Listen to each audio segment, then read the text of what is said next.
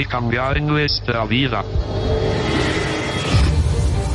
Ahora, hombres y mujeres por todo el mundo están realizando descubrimientos asombrosos. Es increíble.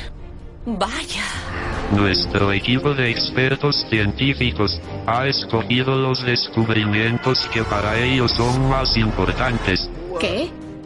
Un suministro casi ilimitado de energía limpia. Esto es la base de una de las empresas de conservación más importantes.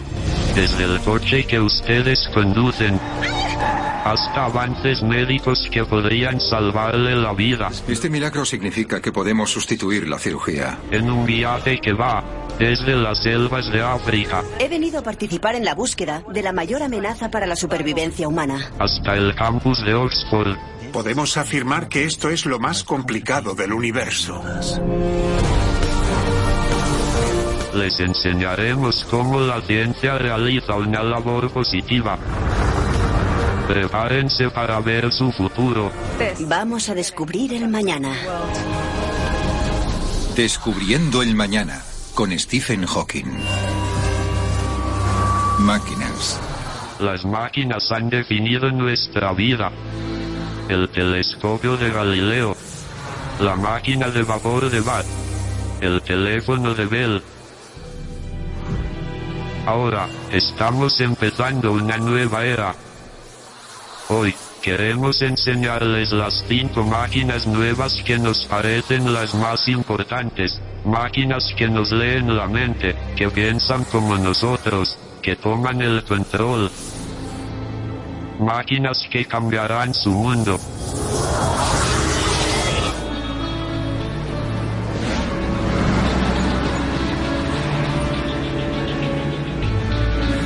Hay una máquina que dominó el siglo pasado y sigue dominando este. Nos encanta. Lo idolatramos. Algunos incluso lo adoran. Estoy hablando del coche. Me llamo Kathy Sykes. Soy científica y también una conductora muy prudente. Pero como la mayoría, gran parte de mi vida depende del coche.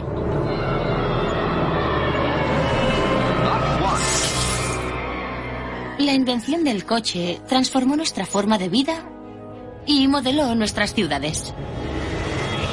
Nos dio independencia y nos hizo sentir libres.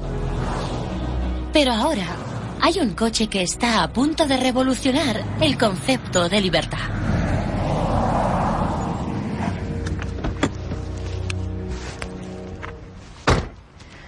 Algunos creen que el futuro de los coches no está solo en el motor que los propulse o en el tipo de combustible que usen, sino en cambiar algo mucho más vital. ¿Quién los conduce?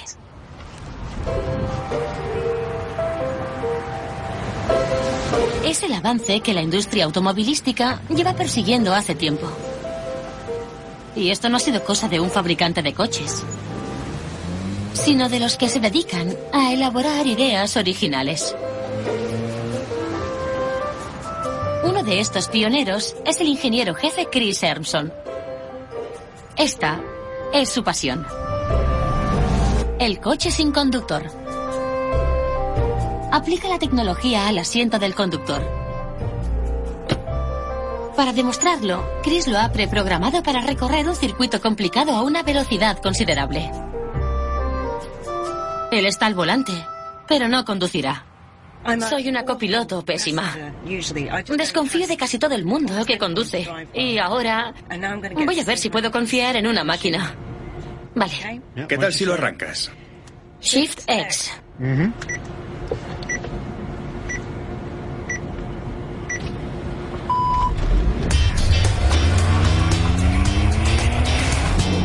¡Qué miedo!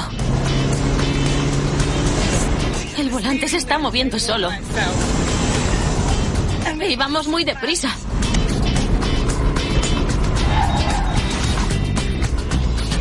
Un escáner sobre el coche utiliza 64 láseres para enviar impulsos de luz. Mide el tiempo que le cuesta a la luz llegar a un objetivo y volver. De esta manera, sabe a qué distancia están las cosas. Otro sistema en el maletero registra la aceleración y la rotación por los tres ejes del coche. Y lo combina con un GPS para calcular la posición del vehículo. Dios mío. El software procesa muy deprisa toda esa información, junto con los datos de las cámaras a bordo. Y así el sistema puede decidir muy deprisa y controlar el volante, la aceleración y los frenos a una velocidad asombrosa. ¿Cómo lo haces para no coger el volante? Hemos hecho muchas pruebas y en esta fase ya confío en él. Para ser sincera, recorre este circuito mejor que lo haría yo. Nunca conduzco así. Y no estamos tocando ni un solo cono. No me lo puedo creer. Dentro de poco frenaremos. Ya estamos en la línea de meta. Es totalmente alucinante. Gracias. Es aterrador, pero luego empiezas a fiarte de él. Sí, lo ves como algo natural enseguida. Y me he fiado de este coche sin conductor como me habría fiado de ti, Chris. Excelente.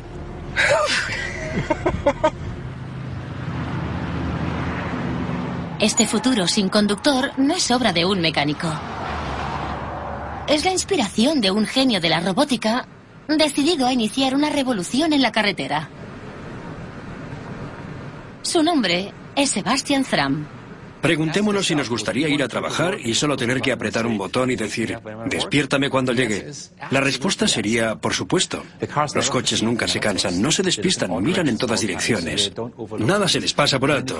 E imaginemos que vamos a un restaurante y queremos aparcar. Ya no tendremos que buscar aparcamiento. El coche nos dejará y se aparcará solo. En el futuro miraremos atrás y contaremos historias sobre cuando la gente conducía sus coches, igual que en Estados Unidos relatamos historias de gente que llegó con caballos y pistolas. Para Sebastián, esto no es ninguna broma. Después de que unos amigos murieran en un accidente de coche, quiso inventar un método más seguro de conducir. Pero, sobre todo, quiere cambiar nuestra relación con el coche. Como humanos, solemos pensar que somos los mejores en lo que hacemos. Sería imposible sustituirnos por una máquina. Pero Sebastián no ve el coche sin conductor como un sustituto nuestro, sino como una mejora. Para demostrar su teoría, hemos de salir del circuito de pruebas para llevar el coche allá, donde todo es menos previsible. Vamos a llevar este coche a carreteras públicas e incluso a una autopista, donde habrá más coches, peatones, semáforos, pero todo se hará sin conductor.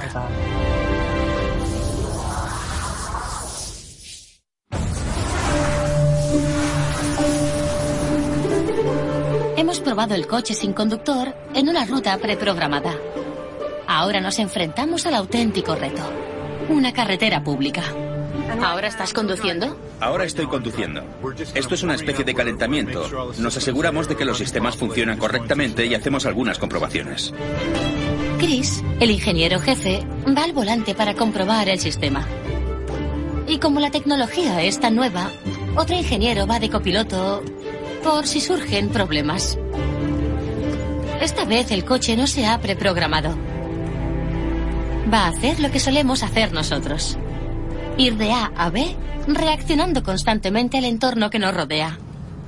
Y ahora voy a pulsar este botón. Ya está conduciendo. ¿Vamos sin conductor? Sí, ahora sí. Enséñame las manos. Va bastante deprisa. Sí, él se fija en el límite de velocidad y en lo que le rodea. Calcula a qué velocidad puede ir sin peligro. Mi tarea es observar la carretera y asegurarme de que reacciona bien. Pero normalmente, lo que pasa ahí fuera se ve mejor en la pantalla. Él observa simultáneamente todo lo que le rodea. Aunque es relativamente nuevo, el sistema del coche sin conductor ya ha recorrido unos 300.000 kilómetros en la carretera. Hasta ahora, no ha habido ni un accidente mientras el coche operaba en el modo sin conductor. Incorporarnos a la autopista parece algo complicado. A mí ya me cuesta cuando conduzco yo. ¿Ha sido un reto? Sí, porque es una de las cosas más sociales que hacemos como conductores. No solo has de mirar dónde está el coche ahora mismo como conductor y pensar en qué van a hacer los demás y cuánto espacio te dejan. Hay que interactuar con esa persona. Este tipo de maniobras es en la que los humanos solemos equivocarnos.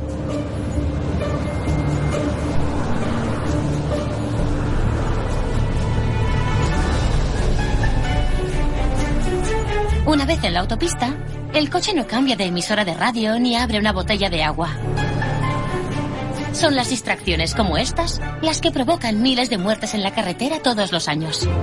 ¿Es un conductor considerado? Sin duda. Deja espacio para que se incorpore otra gente.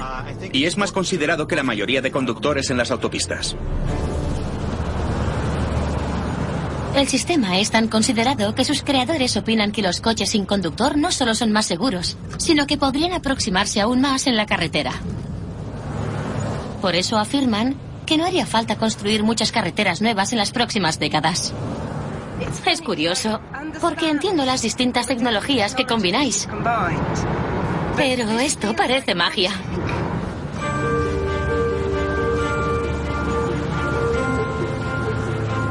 Aunque aún falta mucho para que Google comercialice un coche, en un estado norteamericano, Nevada, ya aprueban leyes para permitir el uso de vehículos autónomos en la carretera.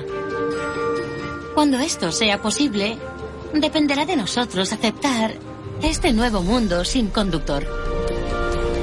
Pero, ¿estamos dispuestos a sacrificar la satisfacción de sentarnos al volante? No esperaba que fuera así. La tecnología y el concepto me han impresionado mucho. Costará convencer a la gente que disfruta conduciendo de que es una buena idea. Pero a veces son los inventos más cuestionables los que cambian el mundo de formas que no imaginamos.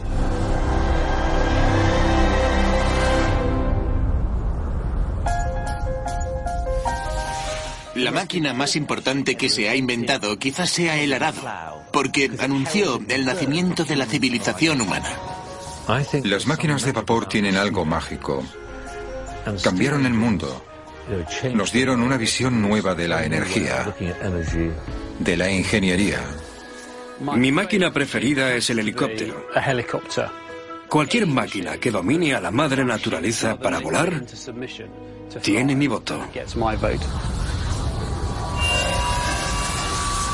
Nuestra siguiente historia va sobre un avance que podría cambiar las reglas del juego, usando el poder mental, para crear una nueva clase de máquinas.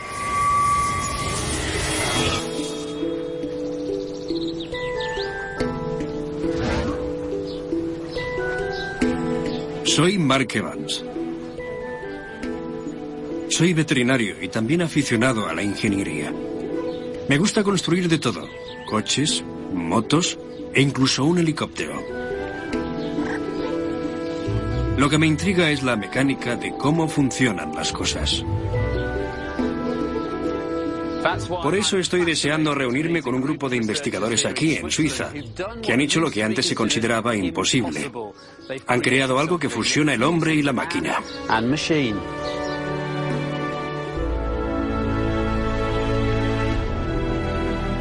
Durante casi un siglo, los científicos e ingenieros han intentado dominar el poder de la mente.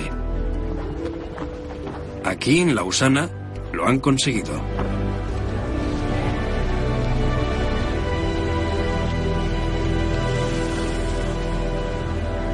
Esta impresionante combinación de hombre y máquina se denomina interfaz cerebro-ordenador, o BCI en inglés.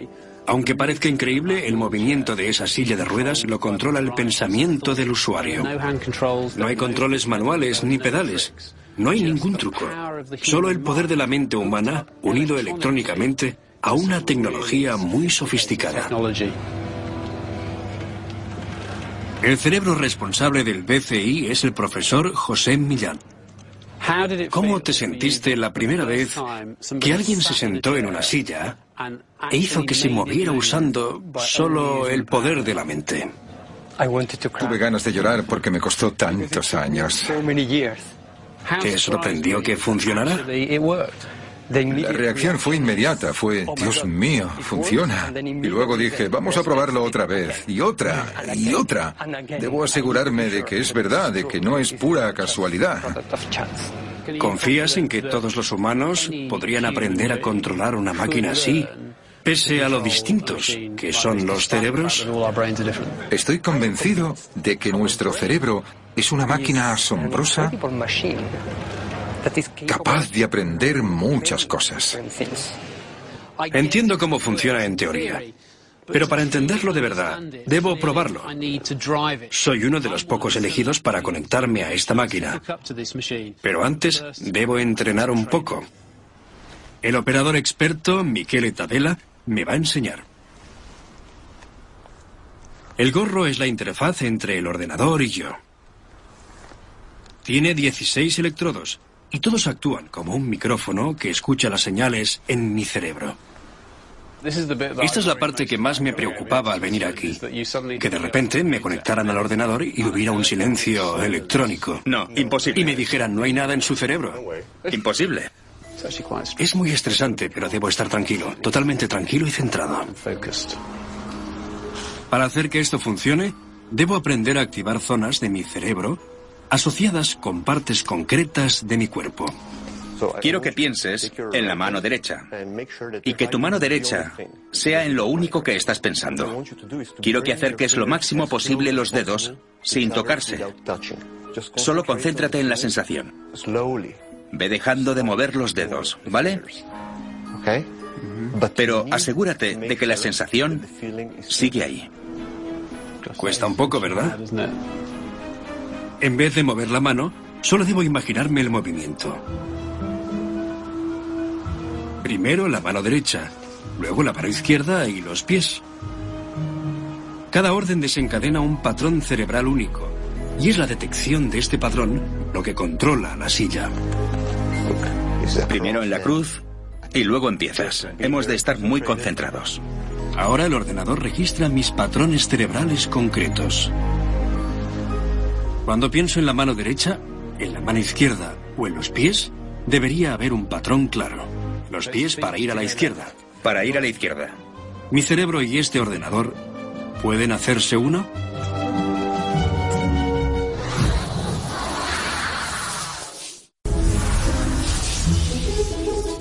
He intentado aprender a usar una interfaz cerebro-ordenador para poder usar el poder de la mente para moverme con una silla de ruedas.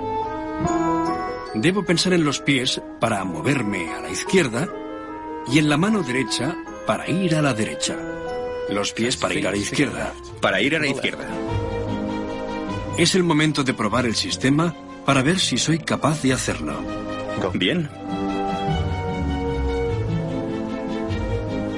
Wow. Lo haces bien. Cuesta mucho esfuerzo. Cuesta mucho. Es alucinante que esté controlando esto. Vaya. ¿Lo has visto? Sí, es asombroso. Lo has hecho tú. Bien hecho, tío. Bien, ya me siento mejor. Me preocupaba un poco que tu grado de control fuera menor. Pero esto está muy bien. Bien, me alegro, me alegro. Estoy muy contento. Miquele entrenó durante una semana, así que me satisface mi resultado después de solo una mañana. Me siento como un astronauta yendo por la lanzadera para lanzamiento, ¿sabes? Este es el momento de la verdad. Dios mío, respira hondo. La barra está en la parte superior. ¿Listo? Sí. Allá vamos.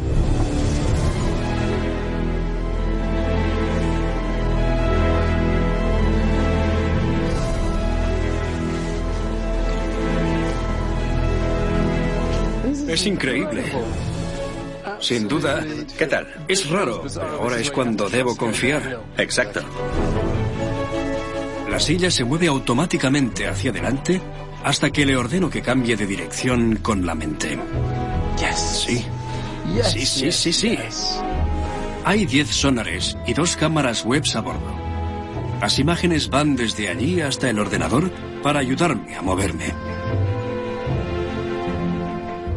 El sistema está diseñado para que mi cerebro no tenga que esforzarse mucho. Lo llaman control compartido. Es decir, la máquina en parte piensa por mí. Se ha parado. Fíjate, esto es la perfección. Me estaba estresando un poco, como habréis podido comprobar por mi cara. Esta máquina es la vera. Me encanta. Sí. Los más perspicaces os habréis dado cuenta de que me muevo en círculos. Pero ¿sabéis qué? Me da igual. Estoy controlando esta silla con mi mente.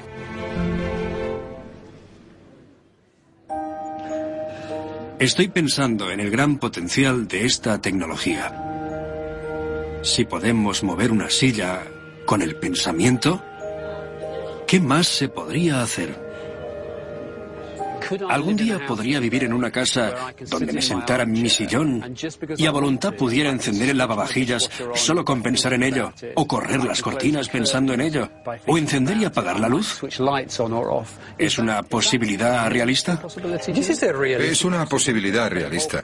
Pero espero que ni tú ni yo lo hagamos porque seguimos teniendo un cuerpo y hemos de activar ese cuerpo si queremos que siga siendo eficaz. Entonces, ¿en qué otras cosas crees que se usará esta tecnología? Los astronautas en el espacio. Debido a la ausencia de gravedad, no pueden controlar su cuerpo como en la Tierra. Una interfaz cerebro-ordenador podría ser la solución para poder moverse con más seguridad en el espacio.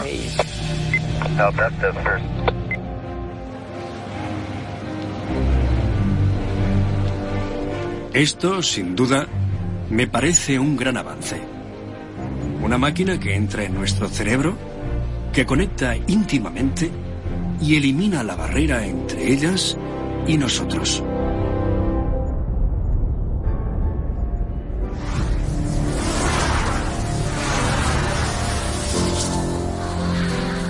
En esta nueva era, estamos creando máquinas más perfectas que nosotros. Son una mejora. Ahora estamos construyendo una máquina que se parece un poco a nosotros.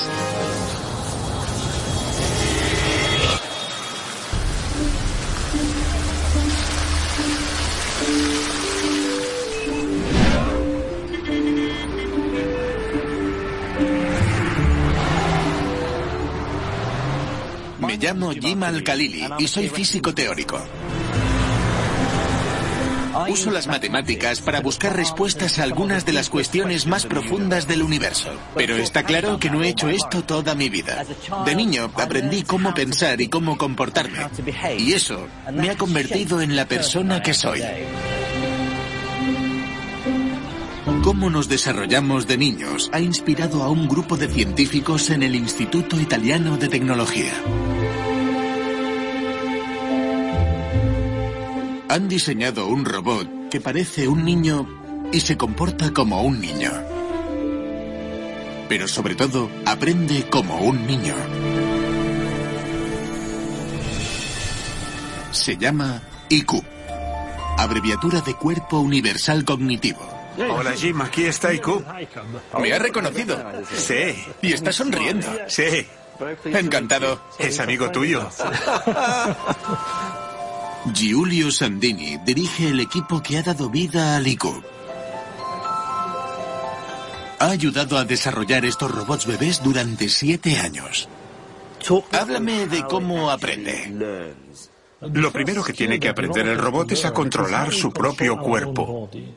A explorarse las manos, el mundo. Sí, ¿Esto es mío? exacto, eso es. Este IQ está en las primeras etapas de desarrollo. Al igual que un recién nacido, el robot está explorando dónde acaba él y dónde empieza el mundo exterior. Repite esta acción una y otra vez hasta que aprende dónde están los límites. La parte más difícil de esta tarea es detectar su propia mano, distinguir su mano de todo el movimiento de alrededor. Cuando el IQ sabe dónde empiezan y acaban sus miembros, puede empezar a usarlos. Ahora que ya conoce su propio cuerpo, puede empezar a aprender a coger la pelota. Si le doy una pelota, Vale, vale. la quiere, la quiere. No, Has fallado. Está decidiendo qué mano está más cerca de la pelota. ¿Qué mano? Sí, sí, sí, sí. En este caso está haciendo eso. Muy bien. Ahora la va a dejar caer. Pierde... Sonríe. Pierde enseguida el interés. Pero es justo lo que se esperaría de un niño. Se interesa por ella. Alarga el brazo. Sí. Sonríe. Cógela si quieres. Es un sencillo paso, pero fundamental. Interactuamos con el mundo para empezar a jugar con juguetes, para ver qué podemos hacer si empujamos o si tiramos o si hacemos ese tipo de acciones. Hasta ahora se han fabricado 20 e-cubes y esta gran familia ha emigrado por el mundo. Desde Aberystwyth a Ancora, los robots están aprendiendo diversas tareas. Este es el ICUP original y sigue aquí, en Italia. Y Giorgio Metar es su mentor. Este ICUP acaba de empezar una nueva fase de desarrollo. Ahora reacciona a la voz y está desarrollando un recuerdo de lo que ve. ¿Quieres que juegue solo? No, no quiero. Ese es el ICUP que habla. Lo siento, chicos. Sí, eso es. Rastreo de movimiento. ¿Me has pedido que rastree? Sí, eso es. Quiere que le dé algo que rastrear. Vale. Allá vamos. Mira esto. Esto es un pulpo. Quita las manos para ver el pulpo. Allá vamos. El robot se mueve y asimila varias imágenes que clasifican el objeto desde diversas perspectivas. Cuando el ICUP está aprendiendo y comete un error, puede cambiar su programación para intentar corregir el error. Y puede seguir repitiéndolo hasta que lo hace bien. Por eso es tan especial. Me gusta mucho el pulpo. Bien, Bien. Dime, ¿qué hago? Coge el pulpo. Vale, cogiendo el pulpo.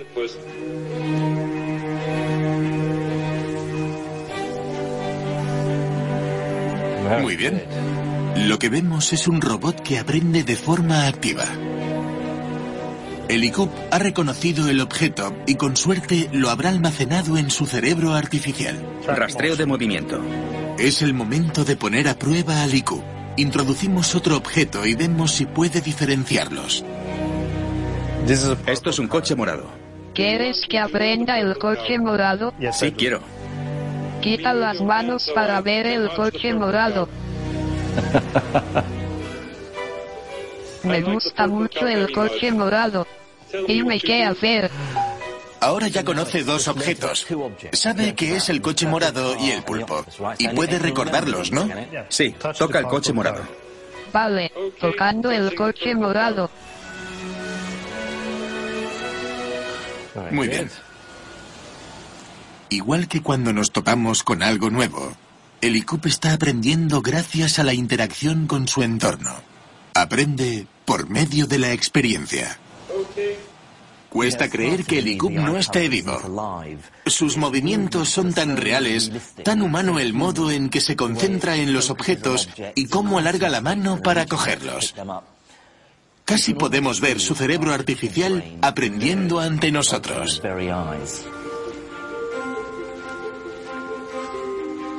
En unos 20 años tendremos un sistema como el IQ que podrá aprender de mí, igual que yo aprendí de mi padre. Se comportará como un aprendiz. No creo que falte mucho para eso. El IQ podría llegar a madurar. Es solo cuestión de tiempo. A la larga, el IQ podría aplicarse a robots en nuestros hogares y en nuestro trabajo. Máquinas que reaccionan y responden independientemente ante su entorno. Una máquina que es un poco humana.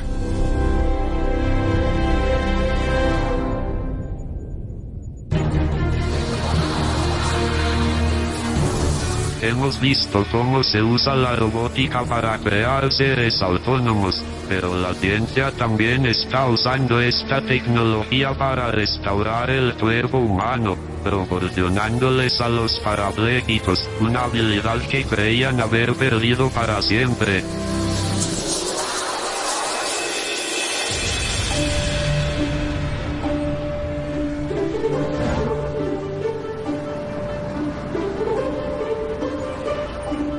Soy Joy Reidenberg.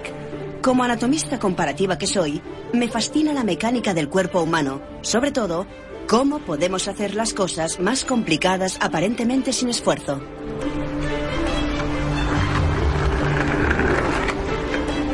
Caminar es un acto de equilibrio complejo.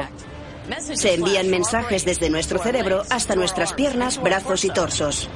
Es una rutina perfecta que al combinarse da lugar al movimiento.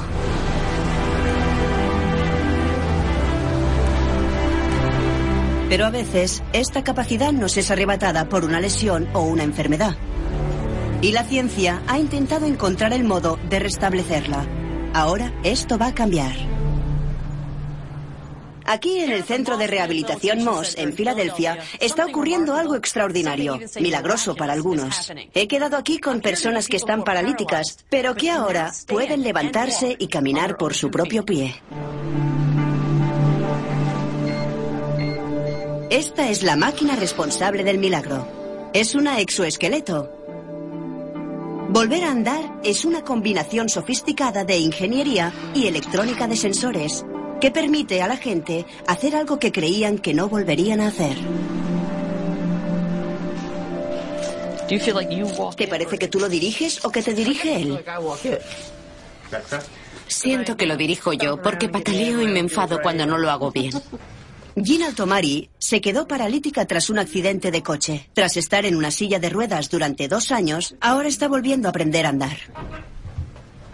Eso significa que funciona. Ese ruido son cuatro articulaciones motorizadas en las rodillas y las caderas. Empezamos. ¿Estás lista? Sí. ¿A caminar? Venga. ¿Qué se siente cuando haces esto? No lo sé. Es una sensación rara. No, no es nada raro. Es lo que se supone que debo notar, supongo. ¿Como si caminaras normal? No es como si caminara normal, pero no noto nada anormal. Sería otro tipo de normalidad. Es lo que debo notar. Sensores de movimiento muy sensibles miden los movimientos del tronco de Jin. Estas señales las procesa un ordenador en su mochila, que después hacen que el esqueleto camine en la dirección correcta a la velocidad adecuada. ¿Qué es lo peor de usar esto? Tener que quitármelo. Sin duda, tener que quitármelo. Además de permitirle a Jean incorporarse y caminar, el exoesqueleto también alivia el dolor muscular y de la columna que padece por estar siempre sentada. Así que, aunque no sientas las piernas, sí notas que se te estira el cuerpo. Sí, me siento mejor de la espalda. El dolor disminuye mucho en cuanto me lo pongo y durante muchas horas después. Cuando vi esto pensé, ya está, esto va a empezar a liberar a la gente. Les permitirá ir a donde quieran. Y al poder incorporarse, tendrán la oportunidad de abrazar a sus seres queridos estando de pie o de mirar a alguien a la misma altura. Agnes Ferday también quedó paralítica en un accidente de coche.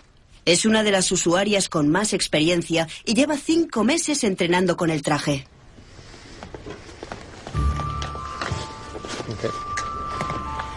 ¿Qué sentiste la primera vez que pudiste ponerte de pie en un traje como este? Fue maravilloso y muy emocionante. Estos no son para soportar el peso, solo para mantener el equilibrio al levantarse. Sí.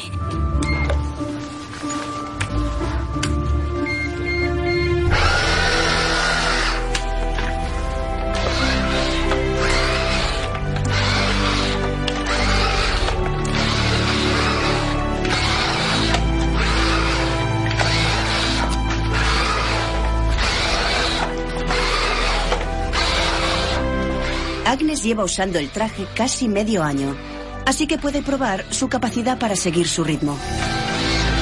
Me sorprende lo deprisa que va. Es como una loca del volante.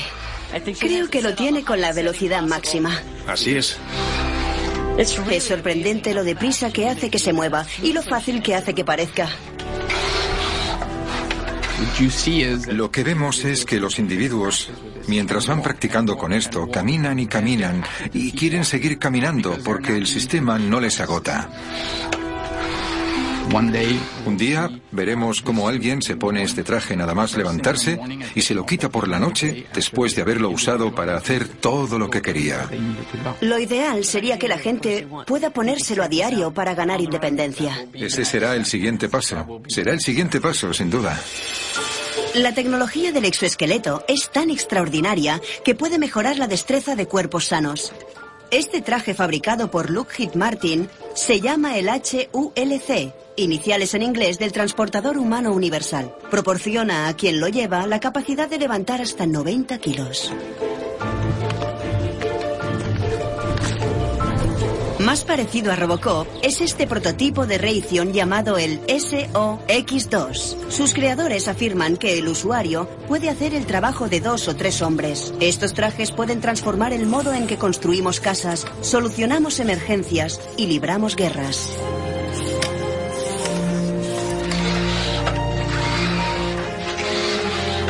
En mi opinión, lo que relaciona estos trajes no solo es la tecnología, sino que hacen lo que las máquinas suelen hacer mejor, proporcionarnos la capacidad de ser mejores de lo que somos.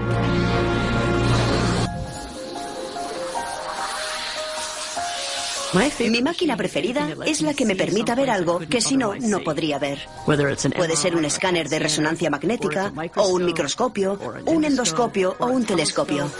Mi máquina preferida es una navaja suiza. Sería mi portátil porque me da acceso a Internet que me da acceso a la información.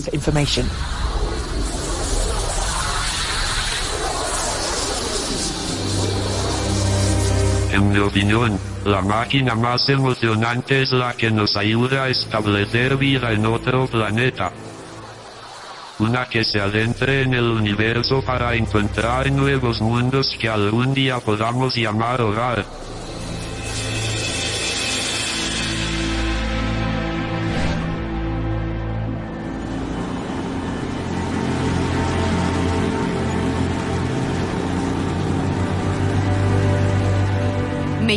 Maggie Aderin Pocock y soy astrofísica. De niña observaba el cielo nocturno y me preguntaba qué habría allá arriba, si habría otro planeta como el nuestro. Es una pregunta que nos hemos planteado hace miles de años, una pregunta que intentan resolver aquí, en La Palma, en las Islas Canarias. Estoy aquí porque en esta cima se encuentra uno de los mejores telescopios del mundo. Vaya. ¡Qué preciosidad! Este es el GTC, el Gran Telescopio Canarias. Funciona como una máquina del tiempo y es tan potente que puede llegar a ver el inicio del universo.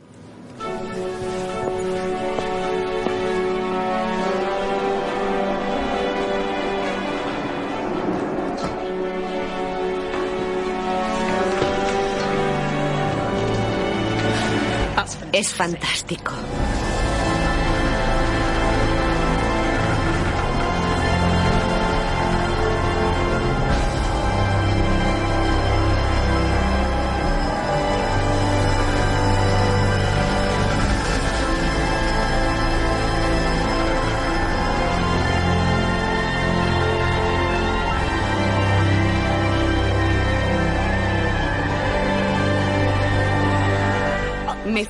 Poco el aliento, en parte por la emoción y en parte porque estamos a 2.400 metros y a esta altitud se nota mucho cuando subes escaleras.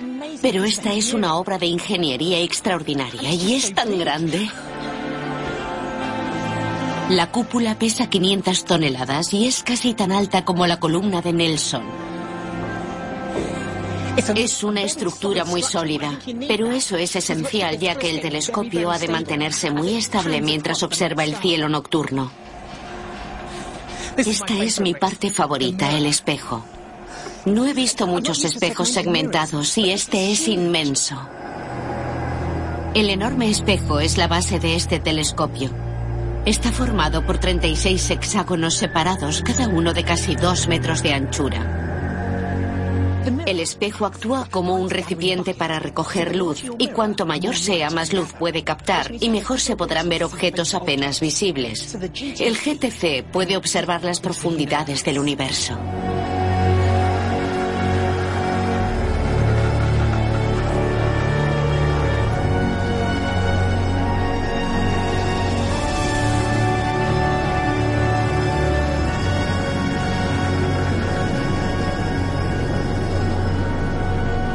El gran espejo segmentado le permite al telescopio ver objetos en el espacio que nunca se habían visto antes.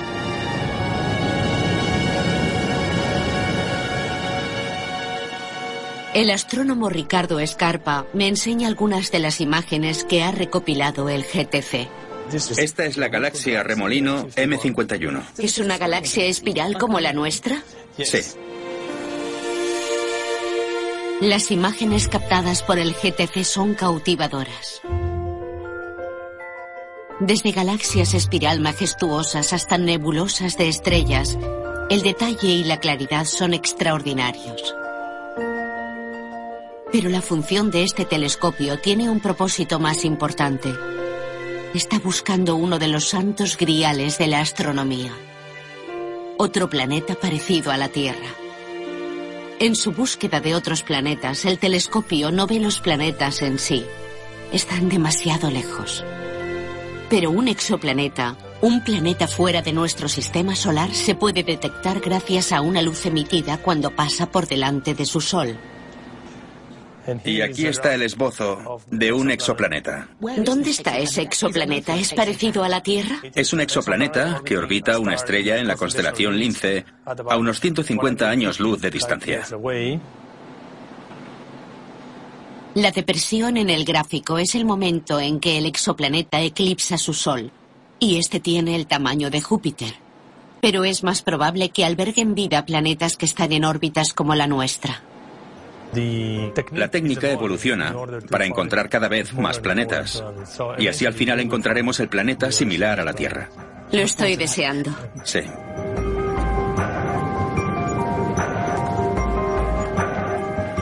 El equipo quiere encontrar otra Tierra. Otro lugar en el universo que en un futuro lejano podamos llamar hogar. Creo que el gran telescopio Canarias satisface uno de los instintos humanos básicos. El deseo de saber si allí fuera, en las profundidades del espacio, hay otro planeta como el nuestro. Un planeta en órbita alrededor de otra estrella, parte de otro sistema solar a millones de años luz. Un planeta que podría albergar vida como la que tenemos en la Tierra.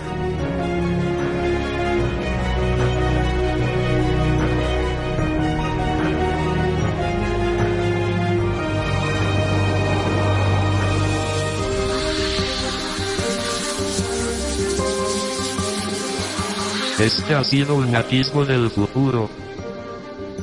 Un lugar donde hay vehículos que conducen solos, máquinas que nos leen la mente, robots que piensan como nosotros y donde un hombre tiene la fuerza de tres. En el futuro, serán máquinas que nos permitirán alcanzar el cosmos y viajar a otros mundos. Espero que aceptemos esta posibilidad y nos convirtamos en exploradores del universo.